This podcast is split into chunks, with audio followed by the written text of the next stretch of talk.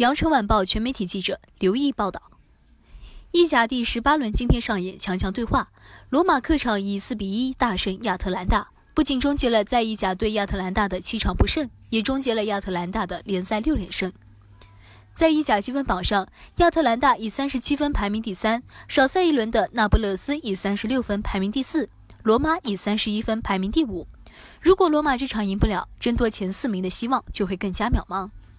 世界级名帅穆里尼奥本赛季拿起罗马教鞭。虽然很多场次大打攻势足球，场均控球率达到百分之五十点三，但是在挑战以主场威力强大著称的亚特兰大时，穆帅还是拿出自己的百大八绝招。罗马此役只有百分之二十九的控球率，射门次数以八比十七落后，射正次数以五比六落后，五次射正就取得四个进球。罗马进攻效率极高，开场不到一分钟，英格兰中锋。亚伯拉罕就单记反观为罗马取得领先。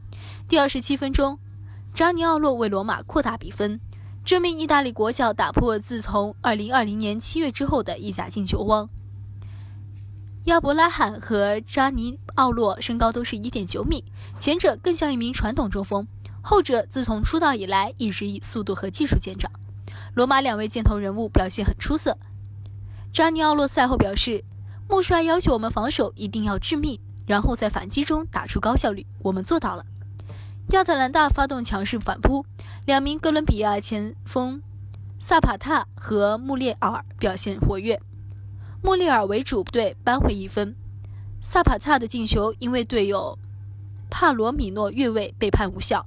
赛后，亚特兰大主帅加斯佩里尼对主裁判以及视频助理裁判的判罚非常不满。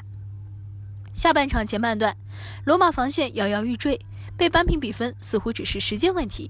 穆帅用乌兹别克斯坦中锋肖穆罗多夫换下体能下降的扎里尼奥，利用生力军的积极跑动执行自己的战术理念。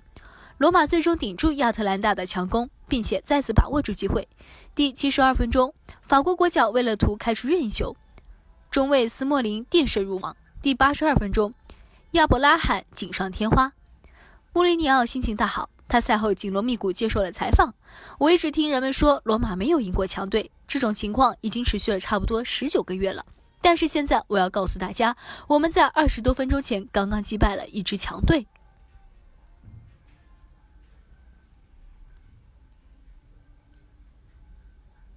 感谢收听羊城晚报广东头条，我是主播徐静。